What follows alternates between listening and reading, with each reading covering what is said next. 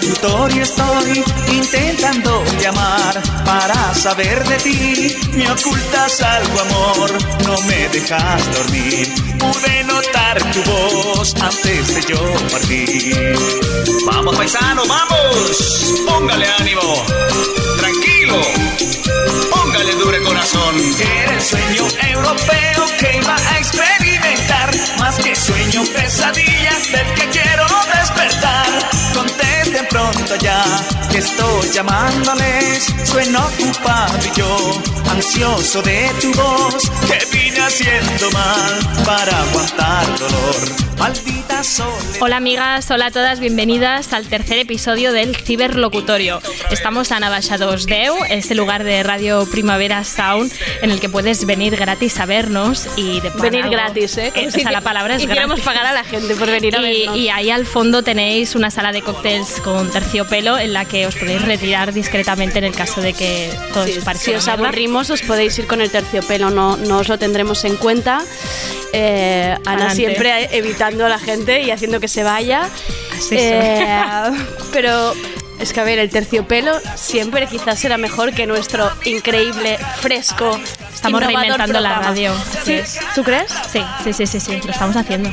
En fin, nos presentamos. ¿no? Yo, yo creo que sí.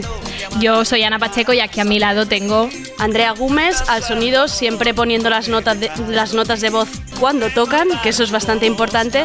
Tenemos a Rob y Andrei, muchas gracias, y a Mónica, nuestra Mónica. fiel compañera, que no la puede ver el público, pero, Pero la está vamos siempre presente, siempre está presente. No nos vamos a entretener hoy demasiado porque la verdad es que hoy tenemos tralla. Hoy venimos con temas Hoy, duros. eh, no sé cómo vamos a salir de aquí porque el programa no nos Llorando, está mal, llorando, o sea, llorando. todo va a salir mal.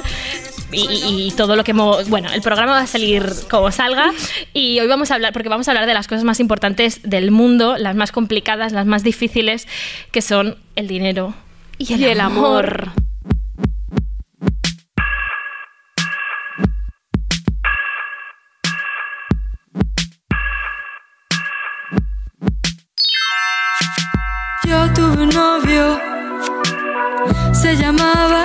Llamaba Sergio G, era muy bruto. Pegaba a las niñas del té, los mocos de los chicos. De babosa verde, con su rastro seco. Tienen que gustarte, esfuérzate niña, no llenes la tripa, su carne no se cocina, pero ay como te miran.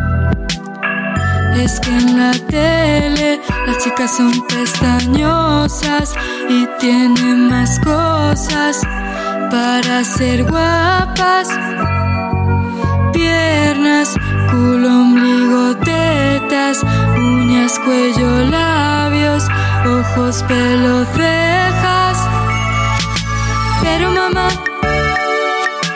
¿qué tienen los chicos para ser guapos?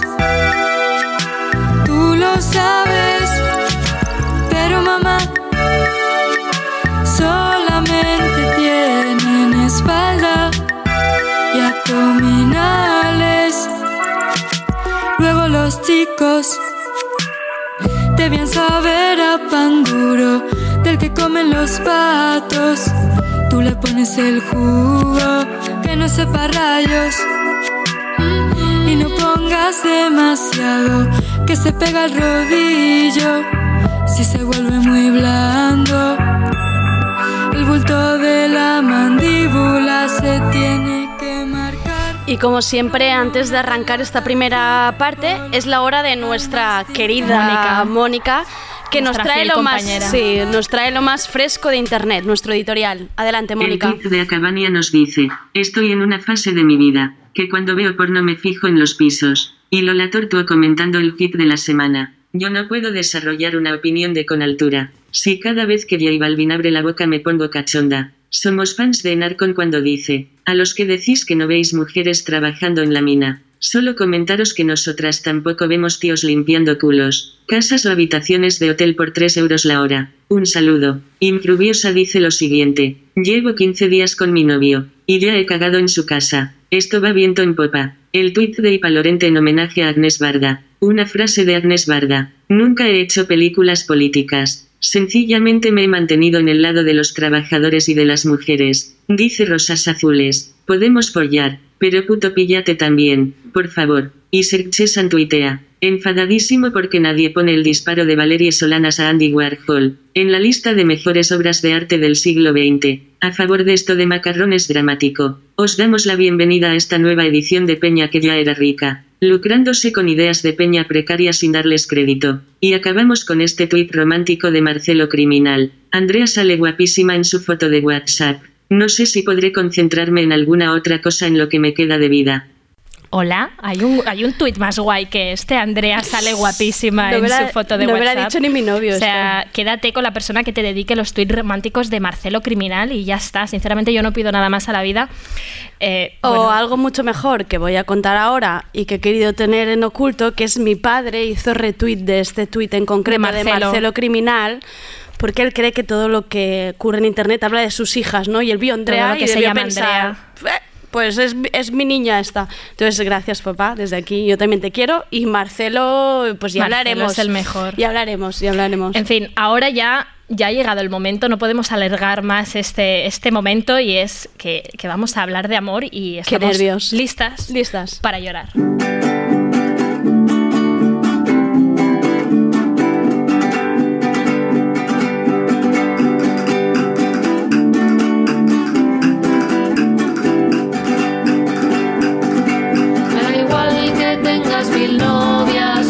Sé que solo piensas en mí. Me da igual que las beses a todas porque tú solo me quieres a mí. Y si no fuera así, pues también me daría igual. Porque si no me quisieras,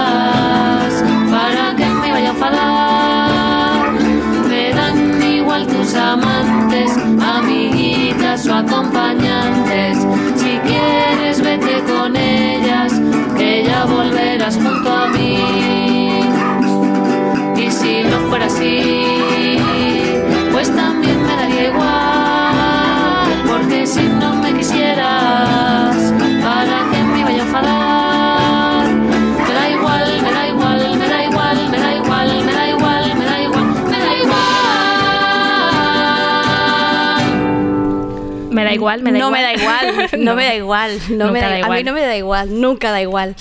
Eh, yo es que tengo que decirte que si vamos a hablar del amor y todas estas cositas relacionadas con el amor, Que te encantan. yo lo más seguro es que acabe o llorando o contando mis mierdas a toda esta gente Lo que segundo. tampoco creo que le interese. Cuando te pones nerviosa, hablas. Sí, entonces cuento cosas personales que quizá lo mejor es que tú empieces a hablar rápido y no me dejes Sí, a mí. en fin, que vamos a salir escaldadas de todo esto y vamos a ir al tema, al tema de hoy, a nuestro super tema que Adelante. que va- vamos a dejar que va- vamos a dejar que hablen los otros a través de notas de audio como normalmente hacemos eh, para no tener que hablar nosotras y no salir mal de esto y la pregunta es La pregunta. Hay más hemos dicho que vamos a hablar del amor, pero es mentira. Dile que vamos a hablar, dilo. ya es que lo, eh, lo hemos vendido bien para que vengan pero Para que vengan, mal. pero luego irán. La irán. pregunta es, ¿hay más cuernos en sexo de una noche o en liarte a WhatsApps diarios con alguien rollo buenas noches, buenos días, qué haces, qué has comido, qué ropa llevas ahora mismo? Eh, Esa es la pregunta. La pregunta es sí. Sí, porque... Sí que eh, hay más cuernos en hablar ahí, en hablar. tener ahí el contacto. Ya voy a decir por qué. A mí los mails, los mails en general, me causan mucho dolor. Y entonces ya estamos empezando con las confesiones que os he dicho antes que no quería hacer, ¿eh? pero ya empiezo. ¿eh? Dale. Porque además yo me considero que soy una gran escritora de mails Lo muy eres. profunda. Yo me creo Góngora haciendo mails. Entonces, sí. ¿qué- ¿me causa más dolor un mail con confesiones que una noche de sexo después de Apolo? Afirmativo. Pero Andrea, no todo el mundo tampoco hace tus mails. Eso también es que yo recuerdo esos mails que era como para Lo hacer una recuerdas porque los me los imprimimos. im- claro, los Sí, sí. imprimiste. Es que los imprimíamos y los analizábamos. me pareció una idea estupenda decirme, Ana, todo esto está bien planteado, todo lo que estoy Análisis, anal- el análisis, Análisis morfosintáctico, ese que hacías, lo- los hicimos con mis mails. En fin, que, que sí, que... Ahora puedo- voy a contar algo de ti.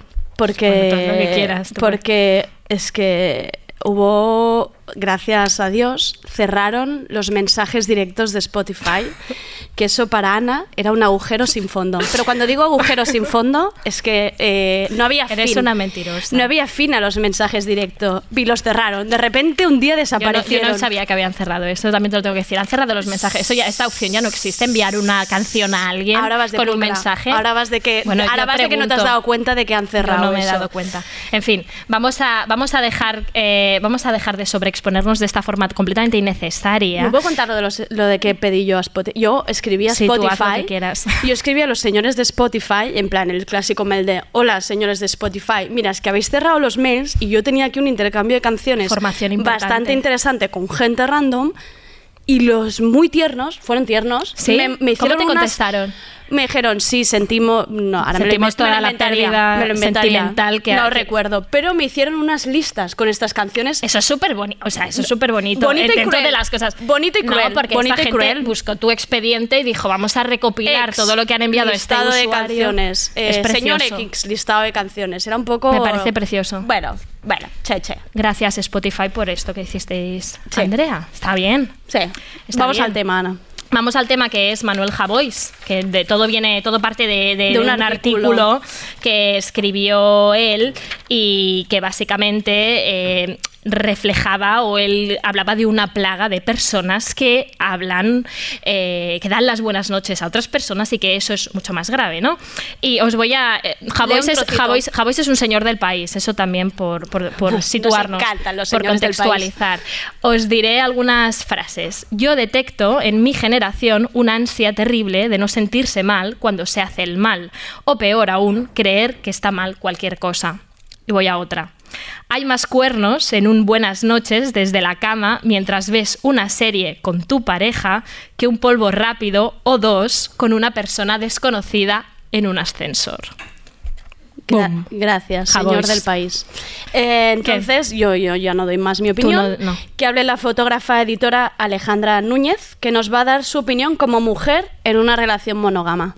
A ver, yo hablo desde la perspectiva de una persona que mantiene una relación monógama con su pareja y para mí el vínculo que mantengo con mi novio va, por supuesto, mucho más allá de lo sexual y para mí la complicidad y el respeto que nos tenemos mutuamente es muy importante y por lo tanto creo que me sentiría igual o más humillada enterándome que mi pareja está escribiéndose cosas bonitas o lo que sea con otra persona más que sabiendo que se ha follado a alguien porque al final tenemos yo creo que tenemos que dejar de ver el sexo como el culmen de una relación entre dos personas ya que eso me parece una de una moral 100% cristiana Sexocentrismo, sí. Eso sería otra, otra de las cuestiones. Aquí la segunda pregunta que queremos considerar es que, que- que- que- ¿a qué llamamos infidelidad? ¿no? Hemos pedido la opinión a Jordi Garrigós, que es periodista cultural, y que nos va a dar su opinión y además nos ha contado a través de, lo- de las notas de voz que justo está leyendo una, una novela que es Conversaciones entre amigos de Sally Rooney, Somos muy fans. que la recomendamos a tope y que precisamente trata la complejidad del adulterio de una forma muy guay.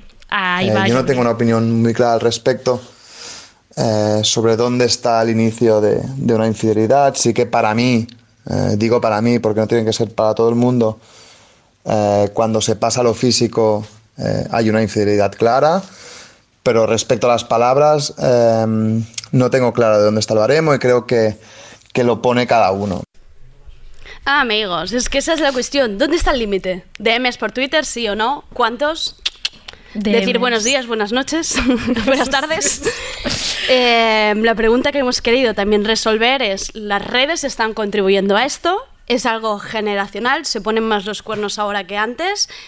Y como nosotras no vamos, vamos a dejar de opinar, pues que lo hagan Todofoba, Alejandra y Jordi. Pues yo veo que nuestra generación se crió con una falsa promesa de prosperidad. Nos dijeron tu vida va a ser mejor que la de tus padres, solo tienes que esforzarte, si estudias podrás con todo, vas a tener un buen sueldo, podrás tener una casa. Y antes de que pudieras disfrutar de cualquiera de estos privilegios de los que te hablaban, pues estalló la burbuja inmobiliaria, la crisis y el trabajo de tus padres y te quedas sin nada. Yo creo que si le sumas a esto el hecho de que has visto cómo tus padres se divorciaban, los amigos de tus padres se divorciaban, los padres de tus amigos se divorciaban, sabes que el amor no es para siempre, sabes que el amor romántico es un mito. Y otra cosa, bueno, con lo que discrepo del artículo de Javois es que esto no creo que sea una plaga actual, como él dice, sino que esto se ha hecho toda la vida. Antes se hacía más por email y SMS y ahora hay más redes sociales y medios por los cuales nos exponemos personalmente.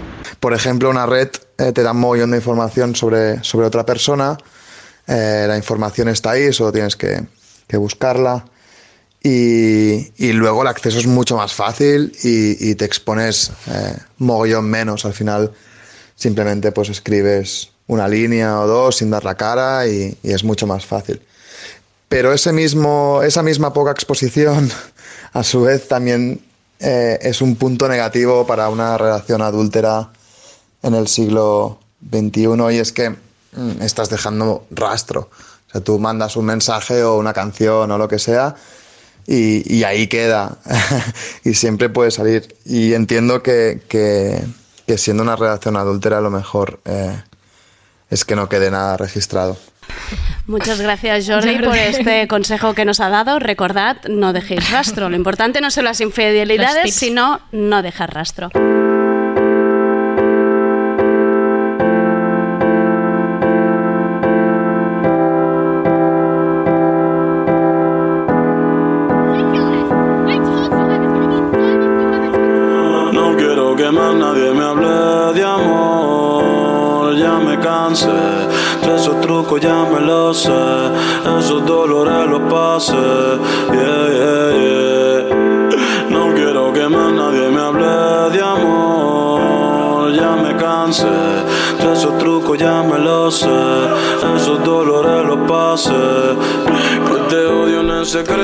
Los audios hablaba del amor romántico, ¿no? De los referentes o lo que nos inspiraba un poco era como ver a nuestros padres, aunque luego pues el amor de nuestros padres tampoco resultaba para siempre, ¿no? Sino que se divorciaban o nuestros padres o los amigos de nuestros o los padres de nuestros amigos, ¿no?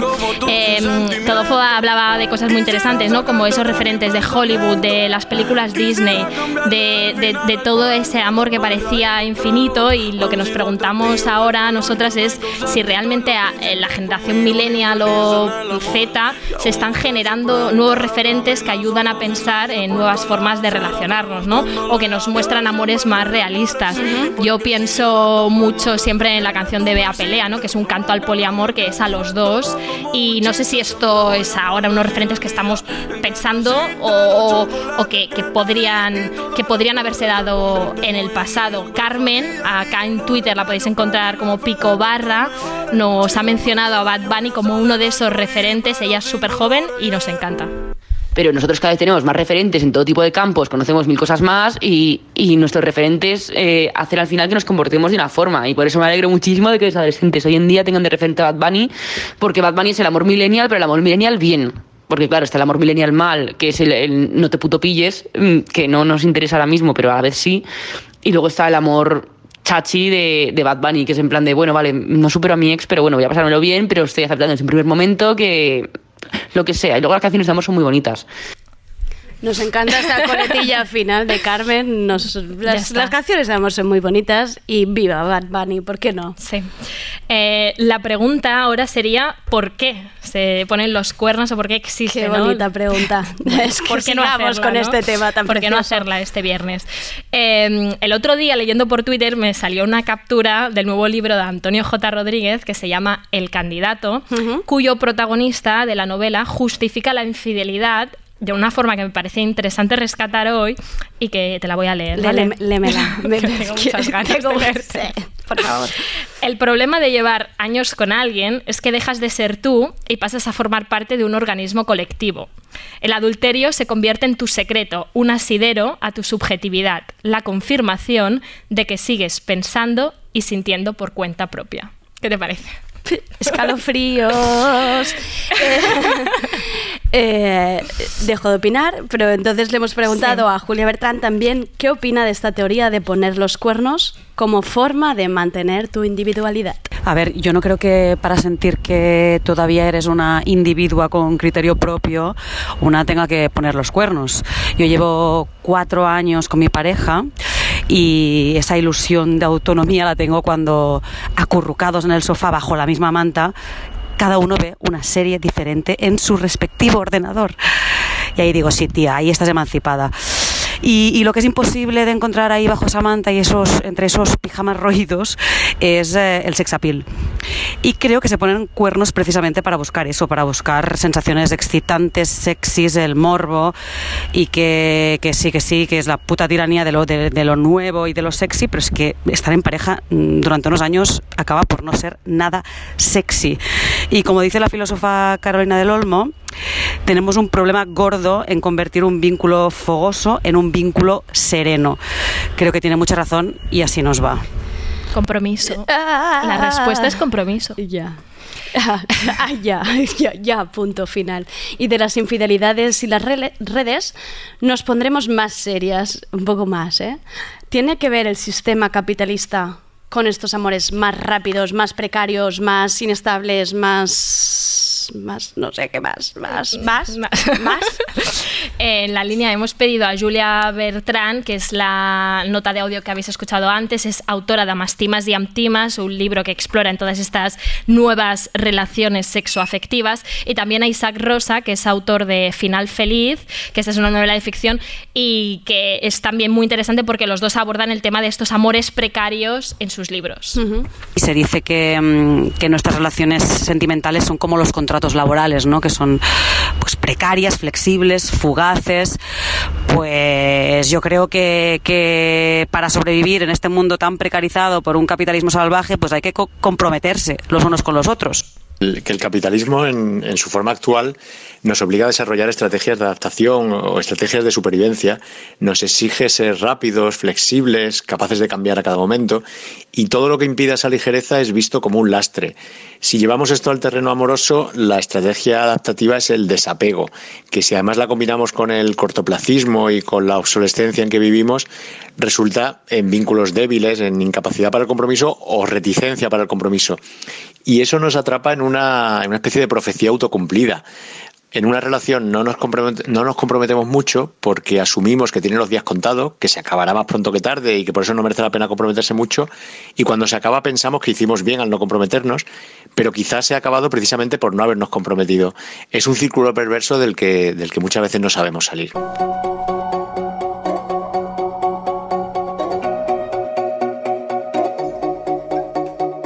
If you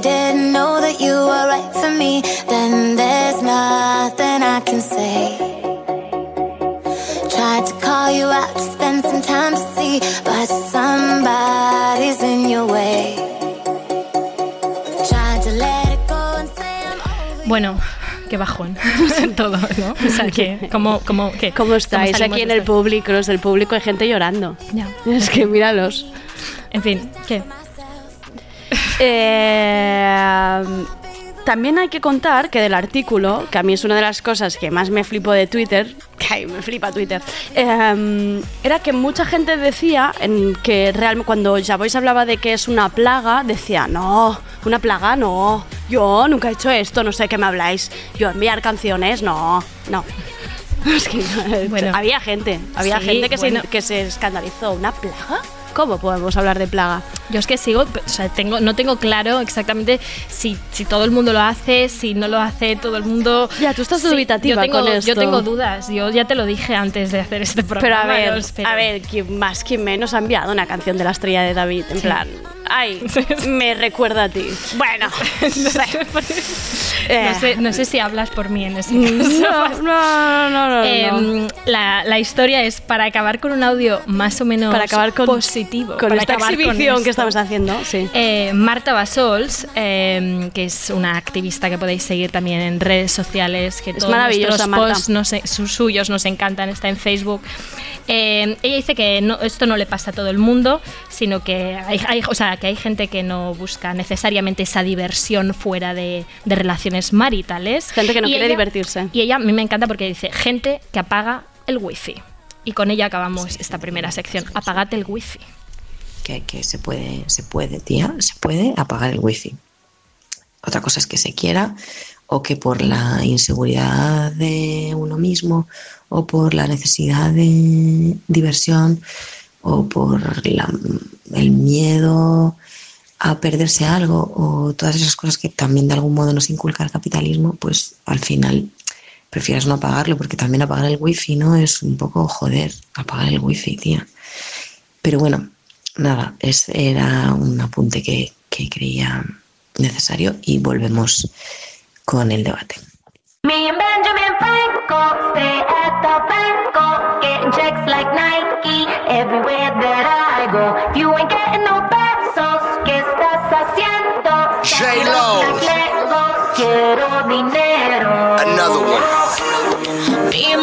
we stack it up to the ceiling. More money. Cállate la boca, let me finish. More money. Every day I'm alive, I make a killing. Let's get it. Yeah, I swear I'ma get it. Yo quiero, yo quiero dinero.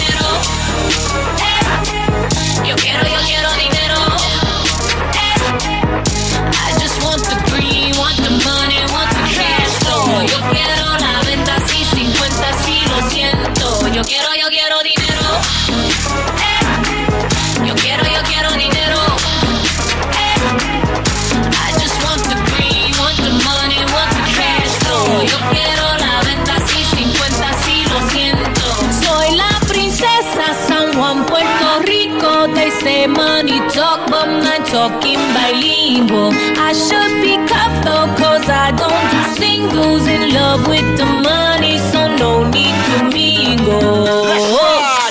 Just back it up. Hot talk, yeah, back it up. Holla at that if you acting up. You ain't got that, you can sit with us. Yeah. The frames, make you double take. Man and Andy on a double day. Grand just hit me, city on the way.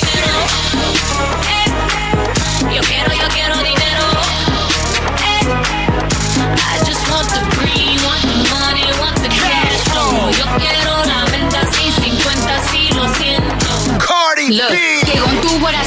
So Cardi B and J Lo talk behind my back, but never up in my face though. I just want my money, chips, guac, and queso. Y'all can kiss my ass, dame un beso. Dominicana, drippin' designer. I got the juice, no Tropicana. I got the box that got the most flavor. Big fat cat like in the bodega, still making money move. Tell me what you think. Merengue to the money, bachata to the bank. I need my money, yo necesito. I told ya, I'm Chef Selena. I backhand a bitch like Serena. We need the guap, run up in your spot. Put it to your head like, give me what you got. Two bad bitches that came from the Bronx. Cardi from the pole and Jenny from the block. Eh, eh. Yo quiero, yo quiero dinero.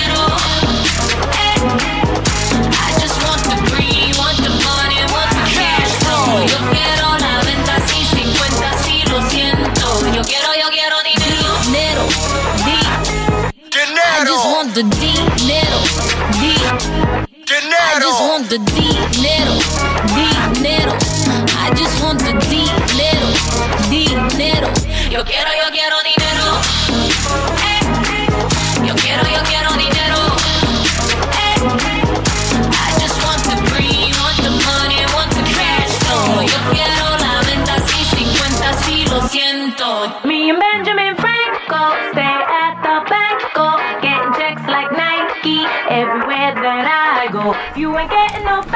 Dinero, dinero y dinero. Dinero. Dinero, dinero, Y dinero. Jennifer López, qué Dinero, maravilla. Llegamos al final. A ver, el público puede callar un poco, por favor. Ay, yo en plan, yo en plan maligna, yo en plan maligna. Que esta gente que, que, que es que hemos nos ha hecho a ver, favores ya para que, que vengan aquí. hemos pagado. A, to- a todos los Hemos conocemos. pagado, ya. Ya, no, per- perdón, ¿eh? Pero, es que, pero es que me estaba haciendo aquí un run run, un run run. Sí, sí, sí. Parecido como María Teresa Campos. Por favor, el público que se calle. Per- perdonad.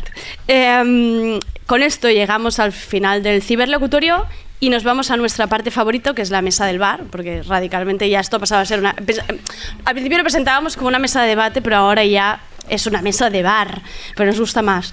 Hmm. Y esta vez hablaremos de algo que no se habla, porque se ve que cuando hablas de ello te sale un herpes en la cara, y os juro que me ha salido un herpes en el labio. ¿Te lo he dicho no antes, Sí, Ana? sí, te ha salido, No, me ha salido. Entonces, es el dinero. Se ve que cuando hablas mucho de dinero, te salen pupas en la cara. Es muy fuerte, por eso nadie habla de eso.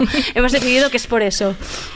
Y así arrancamos este debate, ¿no? Con tu herpes de la Con mi herpes, gracias. No, la- lo cierto es que es verdad que nadie dice o se dice muy poco, quizá ahora lo discutiremos, ¿no? Se, se, se habla más de dinero, pero la historia es que nadie dice cuánto cobra, nadie habla de presupuestos, te ofrecen trabajos y hasta el cuarto mail eh, no te dicen cuánto vas a cobrar y hasta te sientes mal o parece como algo obsceno decir, oye, esto es remunerado, ¿no? Que esto es algo como que, que no sé en qué momento, ¿no? Hemos llegado hasta aquí. Ahora que estamos en el paro y haciendo entrevistas, lo estamos viviendo muy fuerte. Sí. Eh, no hablar de dinero, porque es que no se puede. Pero para ello, que entre nuestro invitado especial. Por favor, que entre Broncano. no. No. Hola, ¿qué tal? Soy David Broncano. Me preguntabais por el tema del, del dinero y la pregunta que hacemos en la Resistencia, de cuánto dinero tienes, que cómo había surgido y demás. Em, esto surgió, no recuerdo detalles, pero un día con Jorge Ponce y con Ricardo Castella, pensando alguna pregunta inicial en el programa para los invitados y las invitadas, que pudiesen, eh, que fuese algo no habitual y que cree un poco de tensión, que la gente no se lo espere, algún tema al que no se suele hablar. Eh, teníamos dos opciones, la del dinero era una y la otra era si has contraído alguna ETS recientemente. Eh, y bueno, la del dinero en realidad era la menos agresiva, descartamos la otra. Luego la pregunta ha demostrado que está guay porque siempre ha generado ahí debate lo del dinero y tal. Es verdad que tiene lagunas, por ejemplo, la gente tiene algunos fallos. Eh, la gente que tiene menos dinero, digamos, lo dice con más gusto. La gente que tiene más dinero siempre se escaquea porque dice mm, dicen cuánto dinero tienen en cash, pero claro, luego tienen inversiones y demás y otras cosas, entonces claro, en realidad la, pregunta cojea. Pero para que no cojease, eh, perdona, tío, eh, es que estoy grabando un audio. Vale, venga, rápido, va. Perdonad, es que, no lo voy a grabar otra vez. Eh, lo que decía era que. eh, que para que la gente no se escaquease de la pregunta tendríamos que entrar en un término ya muy técnico de, mm, de dinos tu posición de activos y pasivos, dinos tu cartera de inversión, y yo creo que sería excesivo. Entonces, para la temporada que viene, igual volvemos a la idea de las ETS. Ya veremos qué tal funciona, os iré contando. Os mando un beso, que vaya todo muy bien. Hasta luego. Venga, hasta, hasta luego. luego, parece, Broncano. parece nuestro amigo. Hasta luego. Hasta luego. Me, me encantaría que cuando lo hayan parado es como esta foto que ha ido corriendo de la policía. Me encantaría que fuera Ese esto. momento ¿no? Hablando Tenemos con- la exclusiva. Ciberlocutorio. Eh, en fin, vamos a presentar a esta mesa increíble que tenemos hoy. Eh, voy a empezar con las que tenemos en la mesa y luego tenemos a una persona al teléfono y luego vamos con ella. Eh, Cristina Daura. No, Daura. Daura. Daura. Ah, No Daura, como la cerveza. Daura. Daura.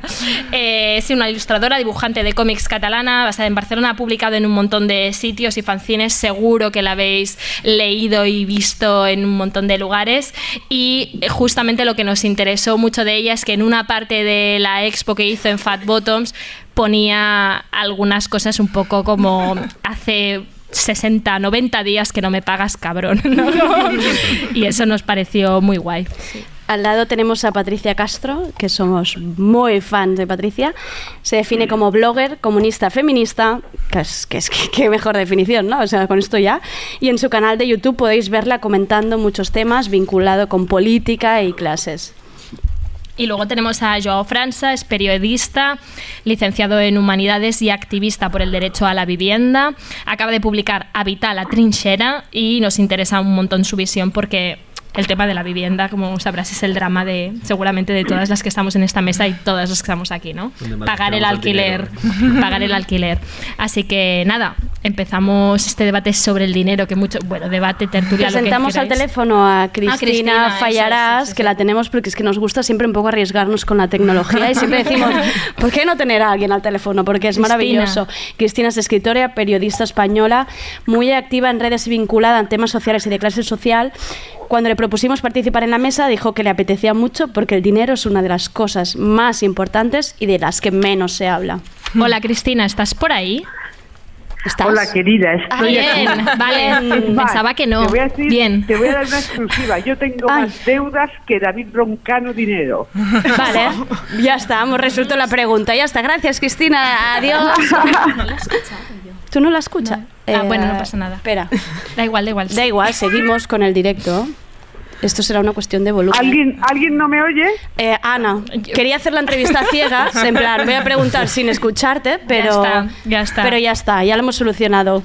Sí, en fin, eh, si os parece, empezamos con una pregunta así un poco genérica para que cada una de vosotras pueda hablarlo. Y sería como, ¿se habla más de dinero ahora que antes? Es decir, vosotras estáis ahora teniendo más conversaciones sobre lo que tenéis, no tenéis, lo que habéis heredado, ¿no? Que esto muy pocas veces se habla, lo que os ha ayudado a estar donde estáis. Ahí lo, ahí lo dejo.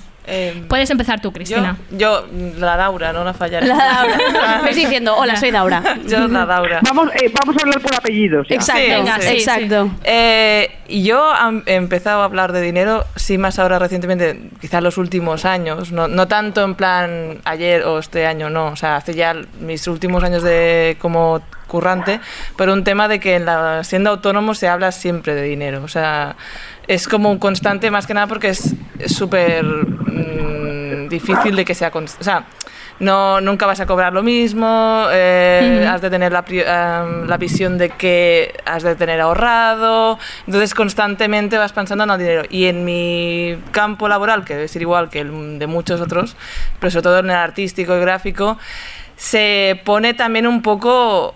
O sea, yo soy muy del- de, la, de intentar, que a veces no ocurre en, en compañeras mías y compañeros, es de, mm, de preguntar. Si te viene un cliente y sabes que ha trabajado con otras personas, preguntar, oye, ¿tú cuánto has pedido? Eso. E intentar más o menos jugar en la misma línea y si crees que es menos, subirlo. Claro. Yo soy siempre de subir bastante, dependiendo del cliente más que nada, pero, pero bastante hacia arriba e intentar que los demás también lo hagan, sobre Claro. todo, básicamente.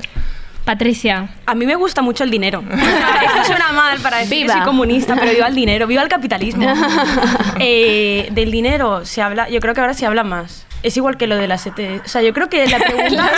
no, juntando con lo del amor, es como amor y dinero van juntos. Claro, O sea, claro. Marilyn Monroe decía en una peli, en, la- en Los caballeros las prefieren rubias, que es maravillosa.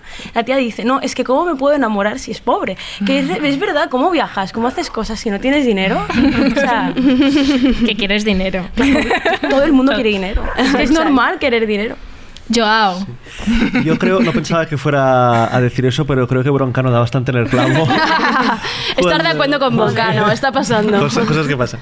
No, cuando dice que, que quien tiene menos habla con más facilidad, ¿no? Y entonces yo creo que, que la escasez de dinero te lleva más a hablar de, de dinero seguramente, ¿no? Y, y por eso creo que se habla más, o yo por lo menos eh, hablo más de, de dinero ahora, ¿no? Que hay una frontera ahí también, como la vergüenza, de tal, pero en este nivel de, de precariedad del que hablamos, ¿no? Como no cuestiones tan tan extremas y a lo mejor Cristina la fallarás que ha habido una situación no como de, de desahucios y a lo mejor nos puede contar que se ve distinto en estas situaciones no la, la escasez de dinero pero que, que sí en esta cosa de la precariedad de los autónomos de tal que, que sí yo creo que lo hablamos más ¿no?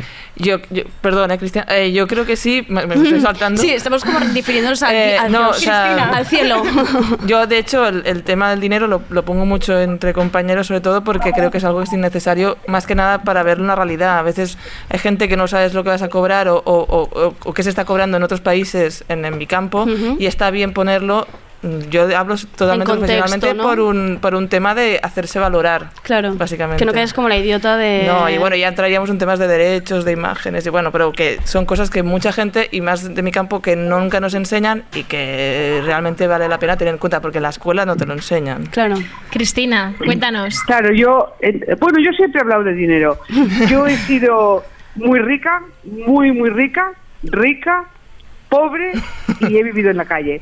Y en todas las eh, opciones he hablado de dinero. Cuando he sido rica y muy rica, porque siempre he consumido cosas que valen mucho dinero. Y cuando he sido pobre, porque eh, porque como no parecía pobre, siempre he querido dejar bien claro que soy pobre. Y, y, y, y me molestaba. Mira, una vez me hizo una entrevista eh, Susana Griso en la televisión eh, cuando yo me cuenta. Me desahuciaron, y ay, ay, ay, lo cuenta, lo cuenta. Yo lo conté y se convirtió en un artículo que me llamaron de todas las televisiones a la mañana siguiente y fue la bomba. Cuando yo dije, "Lle- llega mi desahucio, que fue un articulito, yo me llama Susana Griso y me dice, tenemos aquí una compañera gran periodista, he sido compañera suya, con una carrera, tal y cual. Y le digo, mira, párate aquí un momento. Miro la cámara y digo, eh, a ver, a mí me traen aquí no por periodista, sino por pobre. ¿Qué tal? Me hago que sea fallar si soy puñeteramente pobre. ¿Qué tal? Claro, a mí no me llevaban por periodista, a mí me llevaban Claro, por pobre. Entonces, el hecho de contar que eres pobre es mucho más molesto que el hecho de contar que eres rica. Y eso es fascinante, porque ahora es una vuelta a la tortilla. Eso que decía Broncano no es habitual, o sea, no era habitual, es ahora. Es decir, ahora como que ser pobre, eh, como que los ricos son los malos, o sea, no hay nadie bueno que sea rico. Yo ahora soy pobre, como casi todo el mundo. Eh, como no hay nadie bueno que sea rico, eh, ahora dicen, no, yo soy pobre, tal, y es, es facilísimo. Bueno, y yo ahora que empiezo a ganar dinero, después de, a ver, a mí me echaron de, del Grupo Planeta en 2008, preñada de 8 meses, y he pasado 10 años para volver a ganar dinero. Debo más, en serio, de todos estos años, debo más de lo que Broncano gana, y Broncano debe ganar un pastizal. Pero empiezo a ganar dinero. Y entonces, eh, me gusta mucho decirle a la gente, eh, ¿cuánto cobro por una tertulia? Y entonces les miro y digo, ¿y tú cuánto cobras por lo que haces? Hostia, y a la gente le da un pudor Le dan bloqueo, tremendo. le dan bloqueo, sí. Claro, a ver, a mí hay, por ejemplo, hay unas tertulias que me pagan eh, 120 euros por tres horas, que es una puta basura, porque no son esas tres horas. Son otra hora más de viaje en metro, porque yo viajo siempre en metro, más otra hora más de maquillaje, más eh, haberte leído todos los periódicos del día y levantarte a las cinco y media de la mañana. Y hay otras tertulias que son una basurica de 20 minutos y te pagan 400 euros. Aquí te hemos pagado un montón de dinero. Dilo, dilo Cristina. Dilo lo que te hemos pagado. Y sabe, En realidad te vamos a pedir dinero a ti para hablar. El honor de hablar en la calle muerta de frío porque tengo a los niños en casa comiendo. Escúchame una cosa, la gracia está, la gracia está en eh, decir lo que cobras y que te vean. La cuestión está, eh, la diferencia entre la imagen y lo que ganas. Porque yo he notado que la gente que de verdad gana dinero ahora quiere parecer que no gana dinero. Claro. Y gente que gana cuatro perras son los que se ponen esa especie de facharricos como hinchaditos. Y entonces ahí hay una diferencia que yo no había vivido hasta hace muy poco. Sí, yo en, en la línea, ¿no? En, la- en la- en el poco rato que llevamos de debate hemos hablado un montón de ser pobre, soy pobre, no ser pobre, ¿no? Y yo no me Y- considero pobre. Claro, y aquí vendría, y esto enlaza muy bien con un, un artículo que publicó Héctor Barnés en El Confidencial, que hablaba de esa moda de decir que eres pobre cuando no eres pobre. Es decir, si, si en este ¿no? rollo no estamos eso trivializando algo como es la desigualdad social, la pobreza. Glamorizando. Glamorizando ¿Qué el sí. Que hay una frase que ¿Qué dice, muchos de los que viven siempre Claro. al límite de la nómina suelen tener una familia que corre en su auxilio cuando les viene mal. Es decir, tú puedes decir, no tengo un duro, pero no es lo mismo. un cojín. Exacto. Y yo no sé yo si... decir una cosa. Sí, sí. Eh, a mí me desahuciaron y cuando eh, me quedé con mis dos hijos en la calle, nadie, ni una sola persona del mundo me ofreció su casa. Ni nadie de mi familia, ni nadie de mis amigas, ni mis amigos. Eso. Eso, eso es ser, Ser pobre, claro. Sí. Claro, Cuando yo- no tienes un cojín. ¿Sabes por qué? Claro, ser pobre es el momento en el que a la gente que te ayudaría y que te quiere Tampoco puede. le da tanta vergüenza, sí puede, sí puede, No, pero le da no tanta quiere. vergüenza mirarte y demostrar que sabe hasta qué punto eres pobre que desaparecen. Hmm. Ya. Cristina, tú decías, yo no soy pobre. Y Ah, lo has, sí, lo has eh, dicho. bueno, más Claro. que nada porque lo digo Anto porque sí que es verdad que yo mm, eh, yo vengo de Sarriá de mm, yo vengo de Sí, te- dilo, dilo. No pasa Yo nada. vengo de Soy Sarriá. rica, soy rica. Que lo va a contar, que lo va a contar. pero no vengo de familia rica. Claro. O sea, quiero decir, mi familia tiene dinero, estamos bien, pero no vengo. Yo he estudiado en escuelas donde sí que hay mucho hijo de. Y que el dinero cae del cielo y no saben cómo y, y- y duermen. Sí con que saben cómo, pero disimulan. Bueno, mm, no sé, porque hay sí. mucho de herencia, de herencia, Claro, de herencia. O sea, es, muy, ya. es muy chungo. Pero eh, yo lo he visto tal, y una cosa es el tener dinero y la otra es la educación. Entonces, bueno, la educación yo creo de controlar ese dinero, considera, respeta lo que tienes, etcétera. En mi caso, yo me da vergüenza cuando siendo más adolescente me iba a ver conciertos de punk y, y- y decía que era de Sarriá. Yo me callaba. Porque empecé a darme cuenta que era como que rápidamente la cruz de eres una pija, Pija, ¿no? no sé qué. Y me fui como acallando. Entonces dije, bueno, nunca digo nada. Y no es que mis padres me hayan regalado todo, es lo que, o sea, yo nunca me he considerado pobre, pero sí que he tenido mi cojín. Yo si me ha faltado dinero para pagar el alquiler, pues de una manera de préstamo me lo han de- prestado en casa. Mm. Pero, y, Pero y- cuando ibas a los conciertos de punk, ¿seguías ser pobre o seguías No, no, yo iba con tej- A ver, yo lo- el- me refiero a nivel estético, iba con tejanos. O sea, yo tampoco. No, no, digo No de llevabas verdad. las perlas, No, ¿sabes? no, pero me refiero que La cuando lo típico que te 23. preguntan, de, porque yo, por ejemplo, me tocaba, me iba a tomar por culo y, y tenía que volver a mi casa, tenía 15 años y decía, es que tengo que coger el tren porque tengo tal. Y entonces, claro, ya te situaban en algún mapa y te decían, ¿pero dónde vives? Y tú, pues yo vivo en Vaividrera, que es como la zona alta de Barcelona. Y ya, chas. Pero, ¿sabes? Una pregunta, pero cogías el tren. El, el, coño, Pero yo tren, pillo el- taxi y soy pobre. Yo soy No, pobre y 15 taxi. O sea, porque no parece que no, sé Patricia, Patricia, No, te, no vamos, te vamos a sacar el título de comunista y de pobre por porque has dicho te gusta el dinero y coges taxis. Pero me encanta. ¿eh? No, pero yo decía lo del tema de la, la- la vergüenza, de, de Patricia, tal. tú algunas veces también has hablado como de ese del estigma de tú eres de Santaco, ¿no? De- de Badalona. Del, del extra No, pero ¿quién ha dicho soy pobre y cojo taxis? Yo, Patricia, Cristina, Patricia. Patricia, Patricia. Soy tu admiradora. No puede ser, Patricia. Querida, no puede ser. ¿Por qué? Pero si Fíjate, estamos beneficiando yo- el yo sector. digo- Y las familias de taxistas. Esos pobres pobres. Yo digo taxistas. que soy rica. Y siendo rica, eh, yo trabajo, por ejemplo, por las mañanas en Telemadrid, que está en un sitio lejísimo que se llama Ciudad de la Imagen. Tengo que coger tres metros para llegar. Bueno, pero no Yo puedes siendo porque... rica, hay veces al mes que me tengo en el metro Pero no Cristina, tres metros son vale. muchos. Cristina. Querida, vale un euro y medio y yo hay veces que no tengo ese euro y La medio. gente que es rica también es porque sabe ahorrar, ¿eh? Un Yo momento, ¿eh? soy una manirrota. A lo mejor por eso soy pobre. y Patricia, claro. cuéntanos un poco tú también, cómo, cómo adquieres también esa identidad, esa conciencia de, de- Y, y también como mujer, Sí. porque a mí me pasa una cosa, y no sé si os pasa a vosotras, pero yo salgo por la noche de fiesta porque los pobres también salimos de fiesta y nos gusta mucho gastar dinero en emborracharnos. Y claro, tengo que coger un... un- claro, es que ir borracha a Badalona supone que te violen seguramente, ¿sabes? Entonces no me gusta que me violen por la noche. Y entonces pido taxi y pago 20 euros. Y soy currante. Y no soy de, de Sarriá, pero me gustaría. Es, me da envidia. Lo siento, me da mucha envidia. Tengo amigos con yates. Eso es muy si punk, quieres. pero es muy plan, soy trabajadora, pero de Sarriá. Eso mola. Yo sí, yo me sí, joder, o sea, y pago la autónoma. claro, ahí. Joao, cuéntanos. A mí el- un tema que me, que me iba resonando aquí es una vez que me que habla un, un profesor de historia económica, o sea, me voy aquí a lo tal, pero que nos decía que, que el concepto de pobre originalmente era aquella persona que tenía que trabajar para vivir. ¿no? Ujú. Y pues a mí me interesa, ¿no? A lo mejor que políticamente esto esté ahí, pero como, no sé, como una especie de identidad, pero a la vez ves situaciones de pobreza y ves situaciones de exclusión y dices, no, yo no soy pobre, Ujú. ¿no? O sea, eh, este margen que tiene mucho que ver también con esto, ¿no? Con los, con los recursos que tengas. O sea, aunque no hayas tenido que, que recurrir a tu familia, eh, lo que te permite llegar donde estás. O sea, yo al final, yo sé que estoy donde estoy porque me podía permitir no trabajar y estar haciendo unas prácticas por 300 euros al mes porque vivía con mis padres y no estaban que yo trabajara, ¿no? Claro. Entonces, eh, Pero ahora que muy ya bien, no yo vives tengo que con tus trabajar para padres, vivir, claro. pero, pero ahí de ahí a decir que soy pobre, pues claro, o sea, yo estoy donde estoy porque he tenido las oportunidades para, Claro. para estar aquí, ¿no? Y creo que es importante tener esto presente también como por, por respeto a la gente que no, que Exacto. no las tiene. Es una elección. ¿no? Es una elección. Yo, yo nací en- educada eh, para no trabajar, para vivir. Es decir, yo nací en una familia eh, muy, muy, muy rica. Muy, muy es muy, muy, ¿eh? Y, y, y de repente hubo una elección que fue eh, ir a, los conciertos de pop que decíamos antes, ir a la Polla Records y a Cortatu y decir, vale, eh, yo dejo de pertenecer a esto. Eh, ser rico o no ser rico es una forma de elegir un ámbito de pertenencia.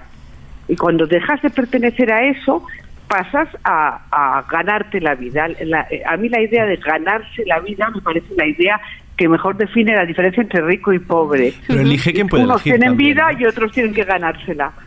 Di, di. No, digo, que, que eli- que es una elección, pero para quien puede elegir. Hay gente que no puede que no puede hacer esta elección, ¿no? No, claro, yo estoy hablando de mí. claro, claro. Pues a mí, Cristina, esta expresión que decías tú de ganarse la vida, a mí me. Bueno, me. me me trastoca un poco cosas y la, la escribí en un, en un artículo hace unos meses y de repente dije, eh, no, o sea, yo al final estoy trabajando para ganar dinero y porque lo necesito para vivir, pero no me estoy ganando la vida, estoy, me estoy dejando la vida en cierta forma aquí, ¿no? Y es una expresión que a mí me, me incomoda un poco, aunque a mí me apasiona, me apasiona mi trabajo, ¿eh? También A Lenin, a Lenin le gustaría tu frase. O sea, en serio, lo he Like. pensado. Like, like, like, like, RT, like, like. Somos bastante fans de Like Lenin. comunista. y en- en el caso mío, que es de, de la parte del, de ilustración y diseño gráfico es más puta porque en esto de ganarse la vida en algo, en plan, voy a trabajar y me van a dar dinero como trabajo es igual algo de esclavismo mal, todo chunguísimo. En mi caso es tú dibujas, te lo estás pasando bien. Tú estás en un mundo de colores. Entonces es Claro. como. menti- O sea, sí, es verdad, pero también tiene sus partes sufridoras y demás, y de estreses, y de mm, hacer de todo cuentas, todo, llamar a clientes en plan con muy mala leche y pedir dinero, pero yo lo he hecho varias veces, y cosas así. Pero estás allí en tu casa trabajando en algo que mm, solía ser un hobby para mucha gente. Claro. Eh, entonces, eh, se crean en mi campo bastantes envidias también entre Ujú. compañeros. O sea, es como, ostras, estás ganando dinero en algo que yo quizás estoy trabajando, eh, dibujando, pero en algo que no me gusta nada hacer, que es imitar a otros personajes, o en un estudio de diseño gráfico que no me pagan un duro y encima me tratan fatal, mierdas así. Pero, o sea, que lo de ganarse la vida, yo es que yo disfruto con mi trabajo. Sí, sí, yo también, ¿eh? pero, pero no puedo elegir en qué momento dejo de hacerlo, porque tengo una entrega y tengo, ¿no? O sea, Sí, que disfruto, pero- pero, también me tiene ahí atrapado. Es Bueno, como- Pero yo nunca, pero yo tengo amigos que están jodidos en, en oficinas y están mal, pero Sí, mal sí, claro, de o sea, lunes a viernes. yo me siento afortunadísimo. Yo tengo que hablar como el lado feo del capitalismo porque yo tengo un trabajo normal. O sea, tengo como un trabajo de en plan de persona aburrida en una oficina. Bueno, que no es tan aburrido en realidad trabajar en una oficina, está muy bien. O sea, te dejan salir a desayunar. Y esas Te dejan, te- Te dejan, claro te que te dejan. O sea, perteneces a la empresa, básicamente. Pero, pero también soy escritora. Y es verdad. Y he trabajado en una revista y tal. Y era como el dinero ya caía, así eso. Pero Claro. vosotros aún no habéis sido trabajadoras de verdad remuneradas. Pero lo mío era como un poco más por amor al arte.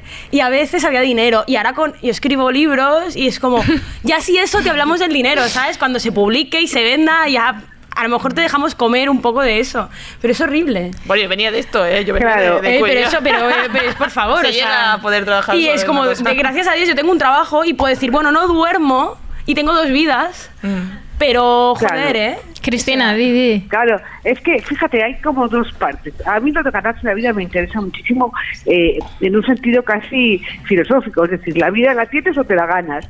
Eh, pero yo tengo un ejemplo más allá, que es eh, currar, currar en algo que no te gusta, pero no te cuesta. Es decir, yo curro en televisión. Yo daría mi teta derecha por no salir en la televisión. Pero es la que más me gusta, la derecha, ¿eh? Que nos, La llamen a nos- que nos llamen a ciberlocutorio que nos vamos a la televisión. Es- es- escúchame, Mediaset, llámanos. eh, eh, a mí me pagan bien por trabajar en televisión. Te- trabajar en televisión me cuesta, me cuesta un esfuerzo, un esfuerzo de oficina, un esfuerzo de minero, no, no me cuesta nada. Salgo ahí, digo mis chorradas y ya está.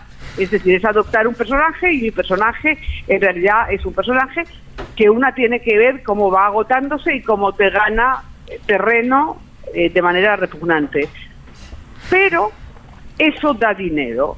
Eso da dinero. Necesito el dinero para mantener a mis hijos. Si yo no tuviera que mantener hijos, eh, yo, por supuesto, no trabajaría en televisión. Es más, eh, no decidiría dónde trabajar, sino aquel sitio donde trabajara sería un sitio donde me daría dinero. Porque a mí el hecho de no trabajar, el hecho de no trabajar como paraíso, yo lo lamento, pero soy marxista tirando a comunista radical. Eh, creo en la fuerza del trabajo y creo en, en- en- en la mentalidad del trabajador como lo contrario al capital. Entonces me interesa mucho. Cristina, te plantear- para Cristina, lo siento, pero tengo una pregunta, porque es que creo que nunca más vamos a volver a coincidir. Porque yo soy como admiradora tuya, pero es como, entonces, trabajas ¿Quién por amor a tu... Patricia? A tu soy, soy Patricia Castro. O sea, si quieres te invito a una cerveza cuando vengas por Barcelona, estaría encantada, pero... O sea, puta, que sea Ginebra. Eh, vale, Ginebra, los gin que quieras, o sea, yo estoy encantada. A ver quién paga. Es que ha sido pago yo, por- pero lo que te rica. quería preguntar, Cristina, eh, entonces trabajas por amor, por amor a tus hijos, pero trabajas por amor. Es que antes habían hablado estas chicas de amor. No, claro, no, en- por esclavitud. No, no, no, no, no, no, no. No, en ese sentido, los hijos eh, eh, te esclavizan, son un sometimiento. No, es amor. ¡Ay, maravilla! Yo por, yo por Sí. amor cocino, Sigue por ahí. Yo por amor hago mimos por la noche, yo por amor los colmo de besos y por amor eh, les leo a Gil de mierda. Pero no trabajo por amor, yo cuando trabajo los odio. Odias a todos. O sea, claro, vale, yo o sea- llego a casa, llego a casa. Cristina, te vamos a llamar en cada programa, ¿vale? Por favor. Estate Por favor. atenta porque mm, tocamos maternidad, pero lo volveremos a tocar contigo un día de estos. Ah, bueno, pues no no os dejo los hijos si queréis. Pero quiero Vale. tra- yo trabajo porque tengo ciertas obligaciones. Es Ya, decir, claro. eh, cuando me desahuciaron y viví en la floresta, yo viví casi dos años, vivimos casi dos años, mis hijos y yo, cobrando cero euros al mes. Robando, colándonos en el metro, eh, eh, robando en los huertos. Yo creo que cero puedes que ganar dinero de ahí con un Con documental. Yo creo que aquí tienes Si un documental, la Cristina. puta calle y tampoco te creas. No, no te creas. Nunca me ha dado dinero esa basura. Pero bueno, pero contarlo nos ha ayudado mucho a llevar muy esta, esta mesa. Queríamos tocar cinco temas distintos, hemos tocado medio. siempre nos es que pasa. siempre nos pasa. Eh, nos sabe muy mal, pero nos tenemos que despedir. Creo que os llamaremos a todos Es que, igual por para. favor, no os hemos para escuchado seguir- casi nada, me da para mucha seguir. pena. Queremos Ha hablar de placer. No me jodas, ¿ya se ha acabado? Sí. Te mandaremos el talón de 500 euros, ¿vale, Cristina? En algún momento. es broma, no, es broma no, eh, que no tenemos dinero, por favor. ginebra, prefiero la ginebra. Cristina, soy yo. Eh, Patricia. Tu nombre otra vez, Patricia. Cristina, sígueme en Twitter que habla. Yo te hablo, o sea, te lo juro que te invito. Barra baja es Patricia. Pero Mira, por tú ahora favor. mismo me mandas un mensaje en Twitter y me pones. Yo te lo mando, que te quiero, claro. Yo te digo, te quiero. Pero eh, te lo voy a escribir ahora. Me encanta que y te- cerramos este programa. Qué bonito, me, con me amor, encanta esto. Con amor, ¿eh? internet me encanta y haber generado todo este amor entre vosotras. Sí, precioso. Patricia está casi llorando.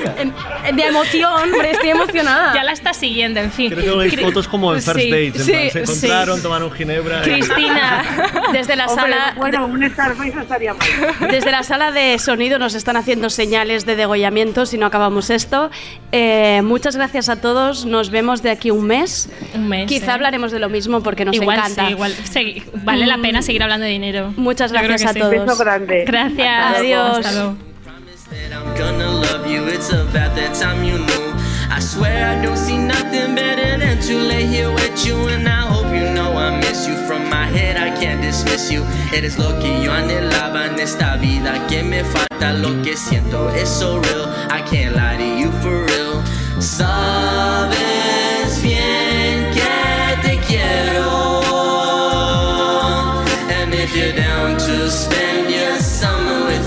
to spend